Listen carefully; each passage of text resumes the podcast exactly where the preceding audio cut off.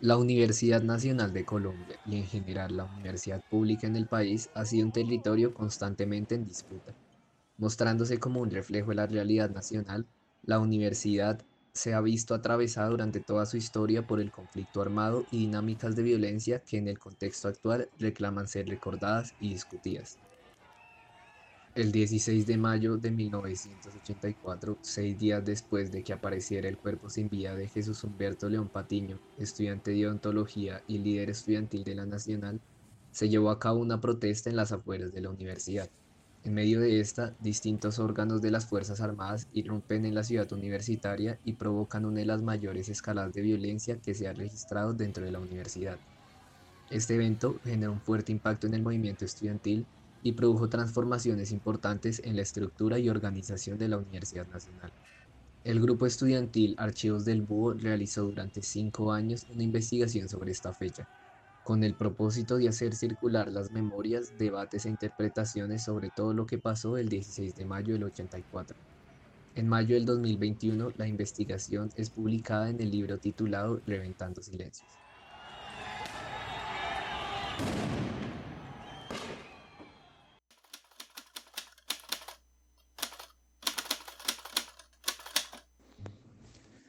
Hola a todos y todas. Desde la revista Intercambio les damos la bienvenida a esta nueva entrega del podcast Intercambiando Ideas.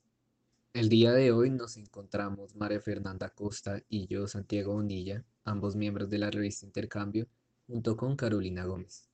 Carolina es estudiante de literatura en la Universidad Nacional y es investigadora en el grupo Archivos del Búho, grupo que se centra en recuperar la memoria estudiantil. Hola Carolina, ¿cómo estás? Hola, muy bien, gracias por invitarme. Bueno, yo, yo, creo que el objetivo que tenemos con este podcast es que nos cuentes un poco de este libro, Reventando Silencios, eh, que se hizo pues a partir de los hechos que han pasado en el movimiento estudiantil, particularmente lo del 16 de mayo de 1984. Eh, entonces, no sé si nos puedes contar un poco de dónde surge la iniciativa de, de la creación del libro eh, y cuál ha sido como ese proceso que, que tuvieron para poder sacarlo a la luz? Bueno, mm, el libro fue el resultado de un proceso de mucho tiempo y de el esfuerzo de muchas personas. Em, hace más o menos tres años eh, también se iba a celebrar la Semana de la Memoria y como que el tema del 16 de mayo, como cada año, de diferentes formas, pues se puso sobre la mesa acá en la universidad en 2019 cuando todavía estaba abierta. Y bueno, con unas compañeras nos empezamos a preguntar esto. Eh, y empezamos a buscar y nos dimos cuenta de que no había realmente mucha información al respecto. Entonces, pues eso nos pareció muy curioso porque es una fecha que se conmemora que se ha conmemorado por más de 30 años. Entonces nos pareció extraño que no hubiera alguna investigación rigurosa, detallada em, sobre, el, sobre los hechos. Entonces, bueno, ahí nosotras eh, contactamos al grupo de archivos del Búho que llevaba trabajando esto y bueno, nos unimos a ellos y entre todos dijimos como, bueno, aprovechemos el trabajo que se ha hecho para recopilar todo lo que sabemos sobre esta investigación, llenar los vacíos que podamos y hacer una publicación para que cualquier persona que tenga esta misma pregunta o que se encuentre con, con, con este tipo de conmemoraciones, pues cada año tenga lugar, un, sí, como un, un documento al que acceder Em, en el que pueda encontrar respuesta. Entonces, bueno, Archivos del Búho existe más o menos desde 2015 em, y nació con, con la donación de, de los archivos personales de varios exactivistas, ex estudiantes de acá de la universidad, que ellos habían guardado de su época de estudiantes. Em, entonces ellos donaron este archivo, más un archivo que se encontró en, en la oficina de estudiantes. Entonces a partir de eso como que ellos se ganaron, ellos, hablo porque yo todavía no estaba, no era parte del proyecto, se ganaron una beca em, del Archivo General de la Nación con el que empezaron a catalogar ese archivo.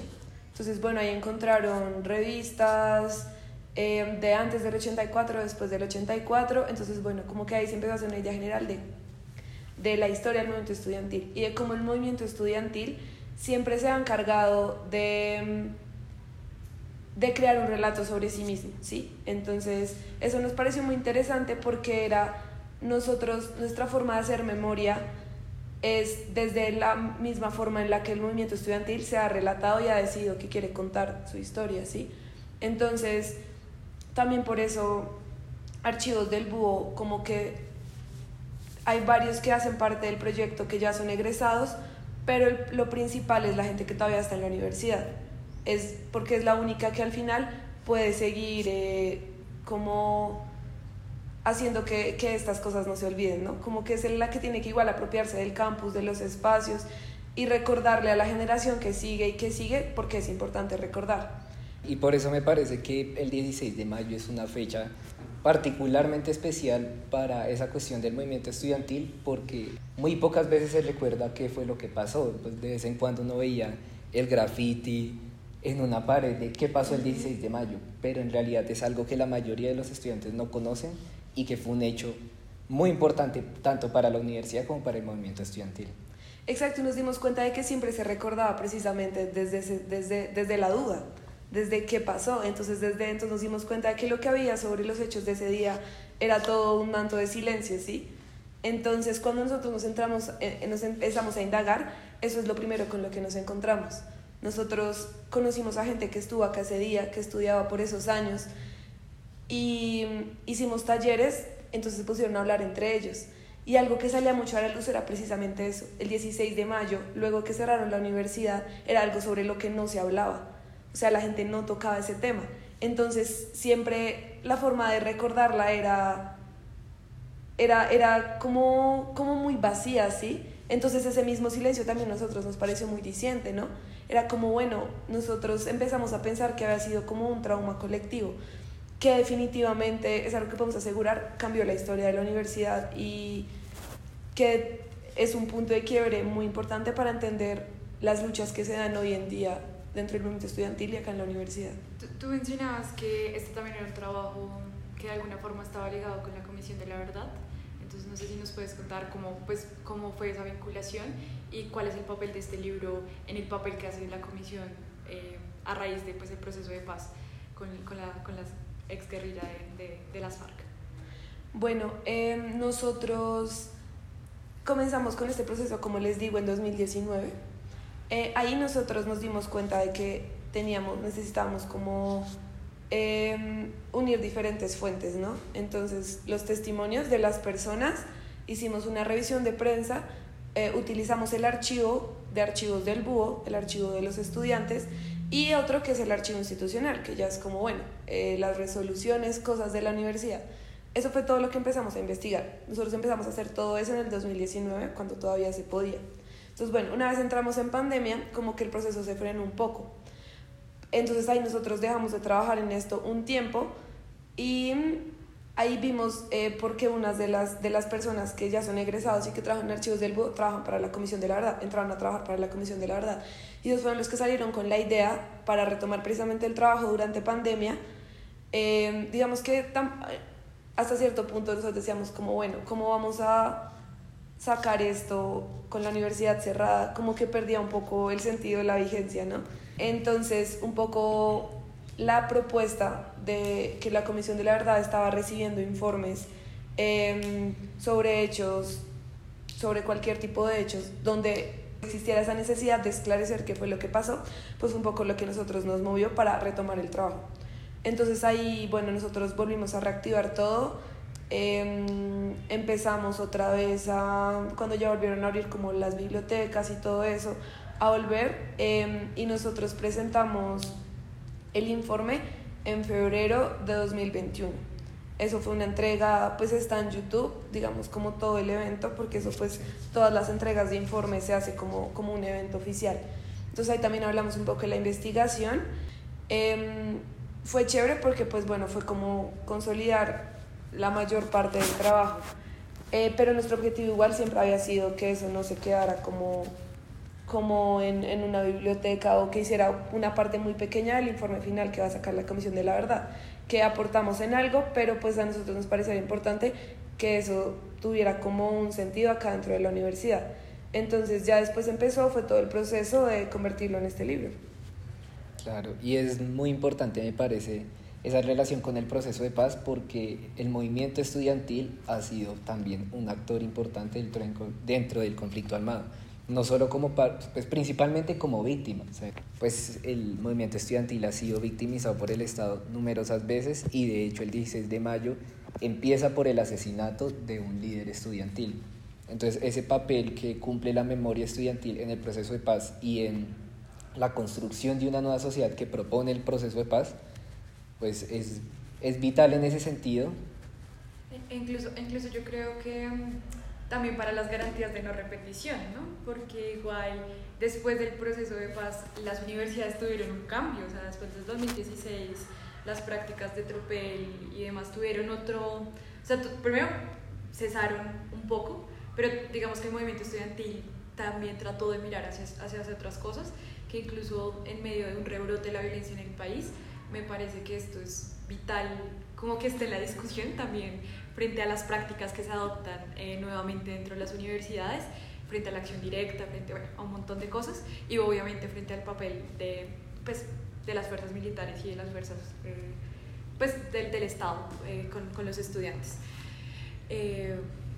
sí, digamos que nosotros sí nos dimos cuenta de que si nosotros estábamos buscando que hubiera alguna reparación de la forma como cualquiera lo entienda, que para nosotros eh, o para las personas que nos ayudaron con sus testimonios, simplemente el haber sido escuchados ya era una forma de reparar, pues tenía que haber un esclarecimiento, ¿no?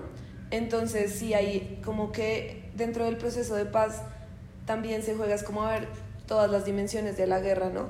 Yo siento que a veces como que acá en la ciudad em, nosotros pensamos que, o sea, como que tenemos una idea un poco alejada de la guerra, pero no nos damos cuenta de que la guerra siempre ha estado presente en las ciudades de formas muy distintas que en el campo, que en las pequeñas poblaciones, pero acá en la capital se ha vivido de una forma muy particular y en la universidad se ha vivido de una forma muy específica. Entonces también empezar a investigar fue comenzar a darnos cuenta de muchos paralelos. Entonces, claro, como el rector de la Universidad Nacional lo pone el presidente de turno, eso es de primerazo algo, uh, ya hay un reflejo, ¿sí? Entonces, hay una, hay una visión, una concepción de lo que es la universidad pública que siempre ha estado en disputa porque la administración de la universidad, alguna menos, alguna como más intransigente que otra, eh, pues siempre tiene una visión que es la que han soportado las élites y las personas en el poder, ¿sí? Y es un, o una estigmatización de lo que es la universidad pública o una falta de apoyo económico o pues de lo que es desde la constitución del 91 pues es perpetuar la idea de que la educación no es un derecho sino un servicio. Entonces es como eso siempre ha estado en disputa con los estudiantes que se pelean por qué por el derecho universal a la educación no y por las garantías para que una persona de cualquier lugar del país pueda venir a estudiar a la Universidad Nacional con todo lo que eso requiere que es tener una vivienda, alimento, bueno, todas las cosas que ya sabemos. Yo, yo tengo como, mi percepción es como, ah, en la historia del movimiento estudiantil se habla del 71, que fue pues, el gran paro, y parece que se volviera a hablar casi que hasta la mani y algunas cosas en los 2000, pero pues muy poco, y ya pues el paro del 2018. Entonces, yo necesito cuál era el contexto que estaba viviendo pues las universidades públicas, la Universidad Nacional en el 84. Bueno, en 1984 el presidente era Belisario Betancourt y él puso de rector, apenas se posesionó en el 82, a Fernando Sánchez Torres. ¿Qué pasó en ese momento?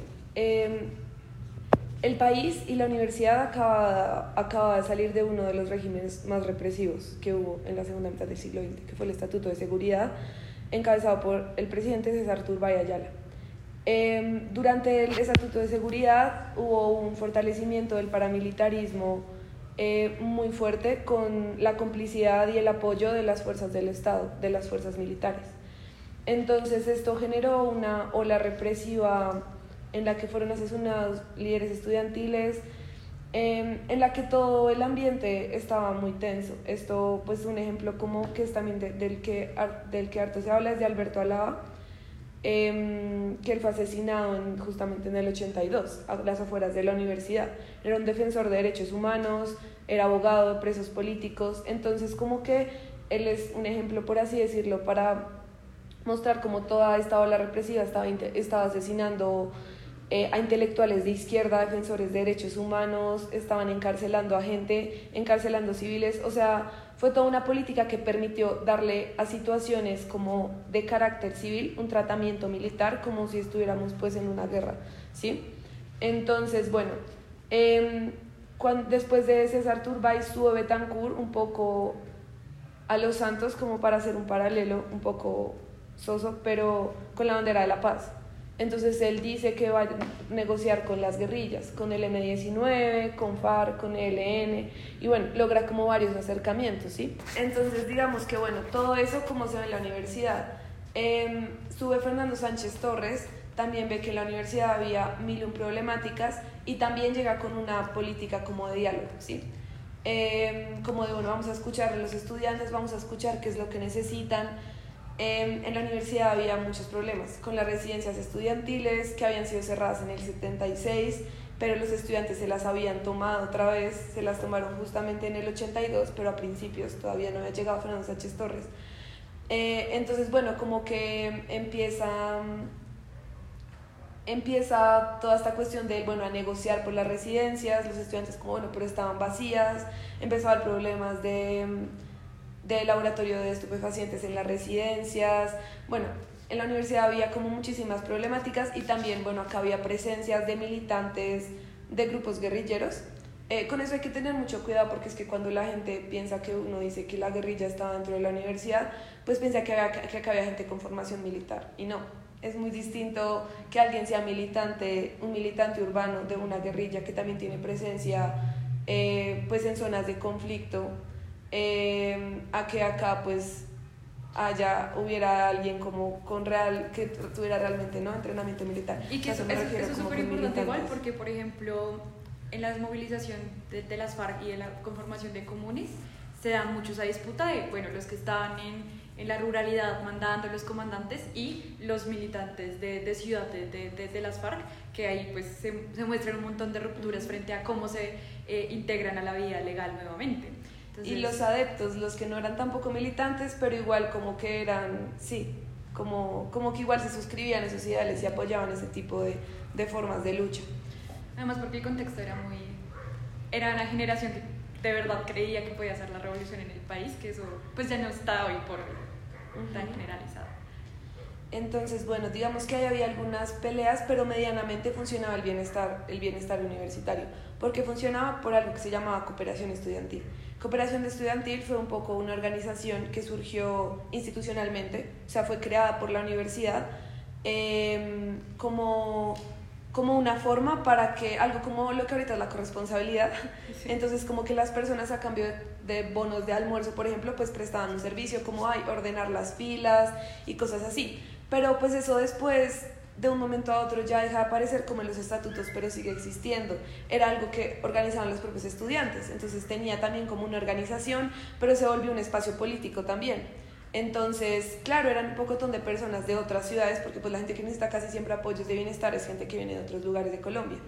Entonces ellos empezaron como a organizar, entonces empezaban a aprovechar como esos lugares, digamos, en los restaurantes para hablar con la gente, entonces recogían plata para los para llevar a los presos políticos. Entonces sí como que se torna un poco, y digamos que también desde ahí se organizaban como, como las demandas que hacían, entonces está ahí también desde ahí un poco, em, junto con las colonias, que era como se llamaban... Eh, no, era como, como hay la colonia pastusa, entonces era como, sí, como las, donde se organizaban como las personas que venían de diferentes regiones del país.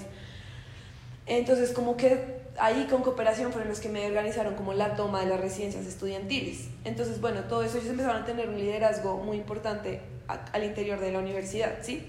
Entonces, bueno, ¿qué es lo que pasa mm, el 9 de mayo? Eh, Chucha León Patiño, que es lo que tú mencionabas ahorita. Entonces, él viaja, él viaja a Cali. ¿Y quién era? Ah, bueno, sí. Entonces, que sí, todo eso se los contaba para decirles que Chucho León era uno de los líderes de cooperación estudiantil, ¿sí? Entonces, él era, él era de Pasto.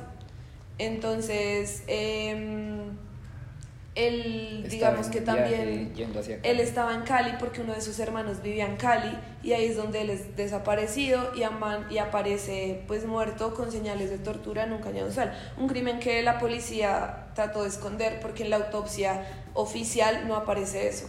Pero la familia de él se llevó el cuerpo a Pasto, donde un profesor de medicina acá de la universidad le realizó una segunda autopsia que es la que nosotros hoy en día, con la que podemos asegurar que él fue torturado y fue asesinado eh, con un tiro de gracia. Entonces, como que eh, eso creó mucha indignación, pues precisamente como, o sea, era un poco lo que significaba, o sea, obviamente el liderazgo que él tenía, que era una persona como muy querida acá, pero también por lo que significaba todo eso, ¿no? Eh, con lo que les venía contando, como la lucha del bienestar eh, y un poco, bueno, en, en qué lógica estamos, y que es que es un poco lo que les decía el reflejo.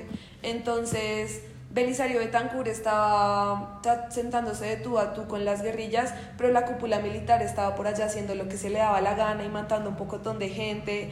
Entonces como que estaba esta división entre, entre la parte administrativa del país y la, y, la, y la parte militar. Y entonces un poco estaba pasando lo mismo. Es como, bueno, entonces a qué estamos, qué es lo que está pasando en la universidad, ¿sí? ¿Quién nos está persiguiendo, ¿sí?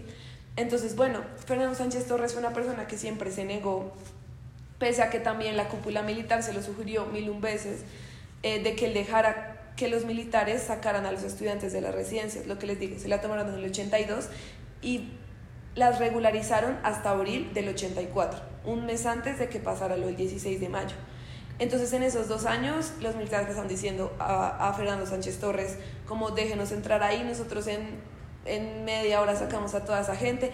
Y él siempre, él siempre dijo como júreme que ustedes van a entrar y no va a haber una sola persona lastimada y obviamente ellos no podían asegurar eso. Entonces él, y él siempre se negó o sea él siempre decía eso cuando hablaban en la prensa como que él se rehusaba a ser el rector de una universidad militarizada y fue algo que él cumplió y por eso él después de lo que pasa el 16 de mayo renunció ese mismo día a pesar de que él no estaba acá entonces un poco bueno eh, el crimen, el crimen en contra de Chucho pues genera mucha indignación y por eso es que convocan la jornada de protesta el 16 de mayo. Ahí lo que cuenta el libro es que, pues sí, luego de que se empieza a saber cómo fue el asesinato de Chucho, se hace algo que se hacía comúnmente en la universidad, que se hace una marcha interna convocando a todos los estudiantes a participar en la protesta que se iba a hacer en el tropel, pues. Muy, una cosa que mencionan en el libro, que contaban los, pues, los testimonios, es que en la universidad ese día se sabía que había muchos miembros de del F2. que eran pues lo que ahora mismo podría ser la SIGIN vestidos de civil y que estaban en la universidad haciendo tanto labores de inteligencia como pues lo que vinieron a hacer el 16 de mayo. Entonces, sucede el tropel y como si ya la policía supiera, creo que no duró mucho y de una la policía entra dentro de la universidad. Sí, digamos que no se puede como tampoco negar, eh, pues que pasa lo que siempre pasa en un tropel, sí, como que, ¿qué es lo que hacen los estudiantes? Lanzan piedras algunos, hay otros que se animan y no sé, como que se encapuchan, otros que sí están como más organizados, como que hay muchas formas, pero no deja de ser una protesta, ¿sí? O sea, lo máximo que hay son como artefactos caseros que explotan, o sea, em, esto lo resalto porque uno nunca puede comparar este tipo de, de, de actos, acciones de acciones violentas con la respuesta que se tiene por parte de la fuerza pública. Sí, por el tema de la proporcionalidad de la respuesta. Exacto, es algo así de sencillo. Además también porque ahí, es que también al saber que habían miembros de, de, de- de distintas guerrillas, porque yo creo, pues no sé si, si hay una documentación de cuántas, de cuántos grupos armados en ese momento tenían algún es tipo de presencia, pero pues seguramente la mayoría, más porque la Universidad Nacional era la universidad más importante en la discusión política en el país, Ujú. también esa lógica del enemigo interno, pues era muy difícil que no se afrontara, o sea, para las fuerzas militares con una formación en son las guerrillas en la universidad, o sea, hay que acabarlas. Entonces, si no Sí, tenían para ese ellos tema, no, ellos- la lógica de ellos no era que estaban enfrentándose con civiles, sino que, y por eso la universidad se, se convirtió en un campo de batalla, un- de una batalla que, que, nunca se, que nunca los estudiantes tuvieron la posibilidad de ganar, ¿sí? Porque nunca fue un enfrentamiento entre pares. Nunca fue un enfrentamiento entre pares y terminó siendo pues lo que fue, que fue una, un desproporcionado uso de la fuerza que terminó llevándose a mucha gente como inocente por delante y violentando de muchas formas. Entonces también como que fue una demostración un poco de, de, de lo que ellos pensaban que debía pasar con la universidad. Era que la universidad debía ser destruida y desalojada y que cada quien mirara qué hiciera y eso fue lo que hicieron. O sea, ellos entraron acá, entraron cuatro cuerpos de seguridad del Estado. Estaba el F2, eh, la Fuerza Disponible, eh, el GOES y la Policía Motorizada. Entonces, la policía motorizada, pues bueno, eso ya no existe, pero eran dos policías en una moto y el de atrás tenía una metralleta, o sea, era algo así como súper... Era como un matrimonio, pero sí. Exacto. Con una metralleta. Entonces, digamos que claro, ellos entran y de una, pues ya, no, o sea, nadie se resiste a eso, nadie se va a parar enfrente a tratar como, nadie, nadie enfrenta a eso, ¿sí me entiendes? Entonces toda la gente lo que hizo fue irse. Y ellos querían era acabar con, con todo, entonces entraron a los edificios, rompieron ventanas, entraron al, al Ancísar, que eran las residencias, sacaron a las peladas que están en la habitación, que ni se están dando por enteras de lo que estaba pasando en la 26, eh, rompieron todo, o sea, de todo eso salieron fotos en prensa, eh, los mismos estudiantes, o sea, como que lo que la gente cuenta en serio, como que hay imágenes terribles, ¿sí? Como el de policías en moto jalando a peladas por el cabello y arrastrándolas, disparando, a, dándole tiros de gracia, ¿sí? Nosotros como que conocimos muchos testimonios, uno de los más impactantes es de un muchacho que le dieron un disparo, él se cayó y luego le dieron otro disparo en la cabeza para rematarlo, pero pues él no se murió. Y está como la radiografía, él con la bala acá en la cabeza, como que él, él cuenta que no sé, que no era como su momento, pero pero sí como, como que hay una cantidad de, de historias ahí. Entonces, em, nosotros pudimos como llegar a, varias, a varios hallazgos importantes y uno de esos fue precisamente todas las formas de violencia. Mm, a, a, la gente le gusta mucho como hablar siempre de una masacre, ¿no? Pero este es el día en el que nosotros no podemos hablar de un número de víctimas fatales de ese día, pero sí podemos hablar de 81 capturados completamente ajenos a los hechos em, que sufrieron todo tipo de torturas, ¿sí?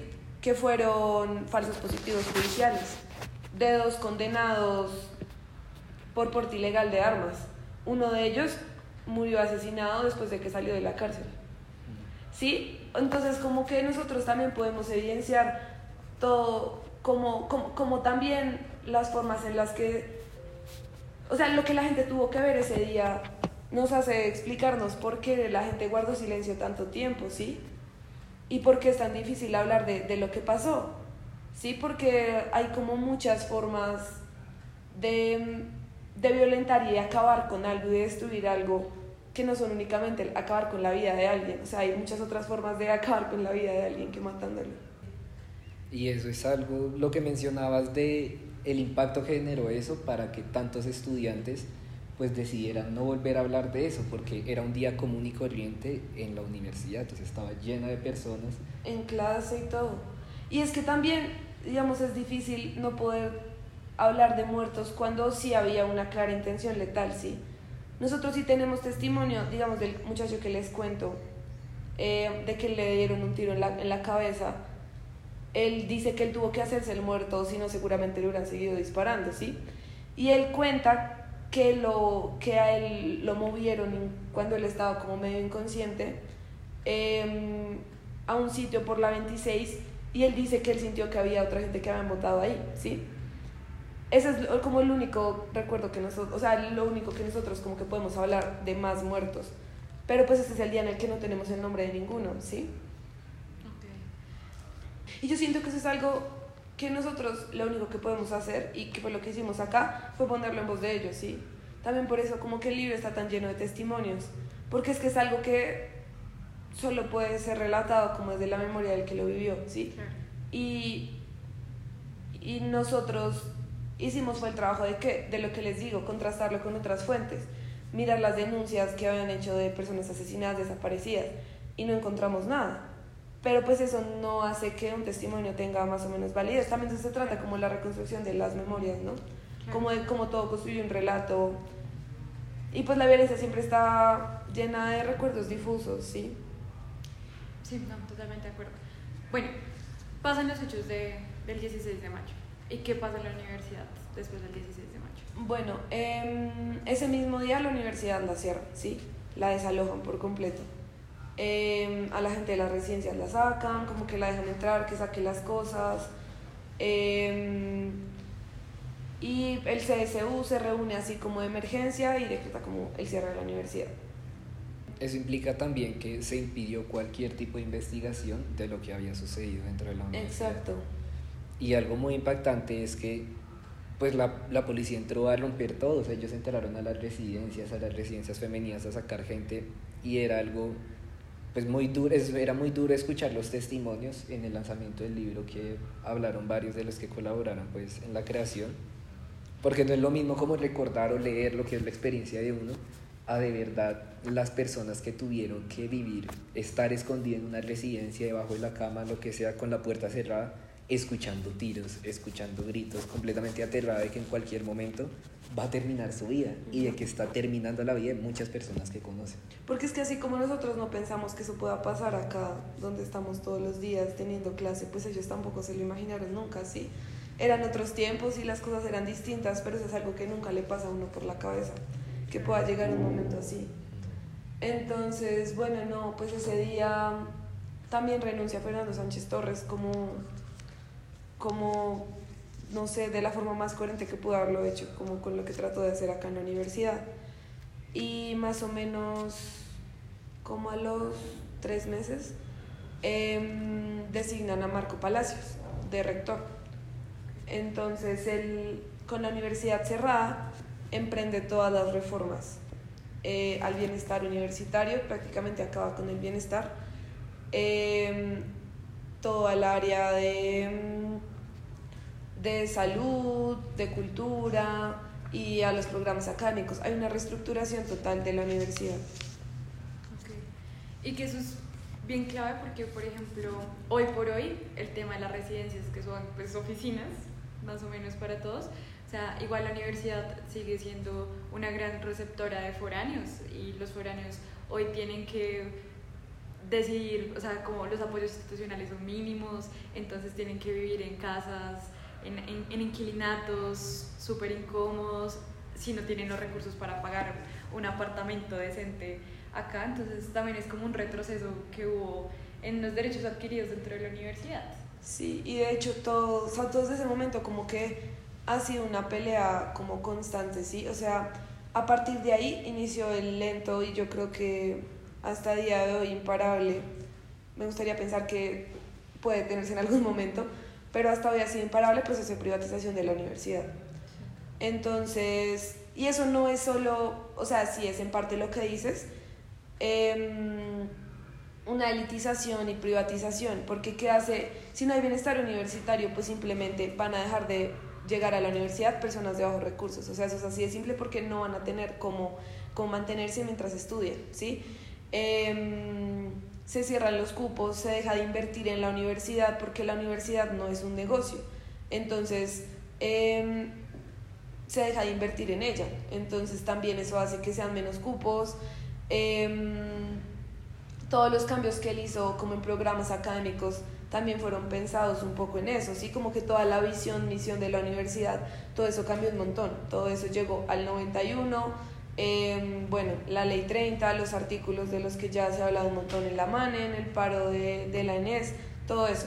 Entonces, si ven como todo eso como que viene desde allá, ¿no? Entonces es como algo muy vigente em, que realmente solo puede cambiar si la administración de la universidad, pero sobre todo si el gobierno nacional algún día decide que la universidad pública superior pues tiene que ser una prioridad y tiene que convertirse realmente en un derecho. Y en realidad va a cambiar hasta que haya un modelo de país distinto al que tenemos. Un modelo donde el crecimiento y el desarrollo, que es de lo que más se habla en nuestra facultad, eh, se entienda de una forma distinta, porque en un país donde no producimos ni un tornillo, pues como para qué universidades, o en, en un país donde de verdad lo que vemos de arte, por ejemplo, y de cultura en este momento es la economía naranja, que es la mercantilización de, de las artes. Bueno, no, todo, todo es una cosa de...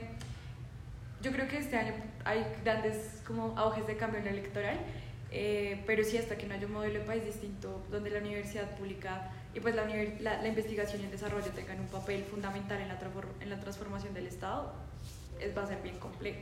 Porque vamos, vamos a seguir haciendo paros cada tres años para adicionar un poco de recursos y que sea un salvavidas eh, para pagar profesores, porque pues finalmente eso, eso fue lo que logramos en el 2018, sin desvirtuarlo, porque fue muy importante, pero eso fue lo que logramos.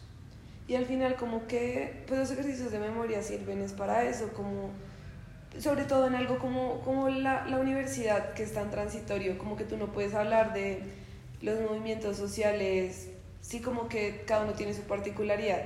Y la particular del movimiento estudiantil es que es muy corto, ¿no? Como que tú mientras estás en él, estás cada vez más lejos, ¿no? Porque ya estás cada vez más cerca de irte de la universidad. Y los ejercicios de memoria tienen justo esa, esa, esa, importancia de recordarnos a nosotros mismos y dejar algo para la siguiente generación. Recuerde que es lo fundamental, lo fundamental que está de cualquier exigencia, cualquier paro, cualquier marcha, y es el derecho universal a la educación superior, o sea, es como algo que que está allá detrás de todo y es, y, y, es pensarlo un poco, un poco en ese sentido, ¿no? Igual hay que entender la universidad pública, su existencia e, en, en, este país como un proceso de luchas. O sea, es que esta universidad existe hoy por hoy y las 33 universidades públicas existen hoy por hoy, es porque finalmente la gente los estudiantes y pues la gente en la regionales, un poco también la gente de la comunidad, se ha parado a defenderla. O sea, creo que igual sin la movilización social y estudiantil no existiría hoy por hoy las universidades. Sí, estoy de acuerdo. Es algo como que siempre toca estar explicando un poco, como justificando su existencia, ¿sí? Y la gente siempre necesita como una razón. Es como, ¿y por qué estás defendiendo la universidad? Es como... Sí, sí, y es, es, es, algo difícil porque es que es hablar en lo que decías, como es ver el mundo de otra forma, ¿sí? O sea, no hay, no hay forma de que tú le expliques al mercado por qué tienes que seguir manteniendo un departamento de ciencias humanas, ¿sí me entiendes? O sea... Es, o porque la eficiencia no es un es como, que se es pueda como, aplicar a la universidad. Sí, es decirle, no, pues es que estamos hablando es de, del potencial humano, de, de lo que las personas somos capaces de hacer más allá de producir y reproducir, sí, eso es algo como que se sale de cualquier lógica. Y que eso es algo que el movimiento estudiantil siempre ha reivindicado y en ese sentido quería pues, leer una parte del prólogo del libro que me parece que es bien importante por lo vigente que era en el 84, que es hoy y que probablemente va a seguir siendo siempre. Al ver el resultado de este proceso, en el cual queda en evidencia cómo a los jóvenes y a quienes hicimos oposición a un sistema injusto se nos ha silenciado, nos preguntamos por qué se le teme y se asesina a la juventud. Frente a esto, nos hemos dado cuenta de que es porque la juventud es la encarnación de la esperanza y la posibilidad de transformación de un país injusto. Nunca ha estado dispuesta a quedarse en silencio y siempre que levanta su voz, sale a relucir su espíritu humanista, libertario y poético. Entonces, sí, o sea, este podcast siempre lo pensamos en, en sentido de eso, recordar la fecha y que sea un tema que se siga discutiendo independientemente, porque esto no es un tema de, de los humanistas, de los que están en ciencias Como sociales. De, de, la, del Freud y, y, sus alrededores. Exacto, sino que es algo que a toda la comunidad universitaria le debería importar porque le afecta y porque es entender qué es lo que ha pasado en el espacio que habitamos todos los días.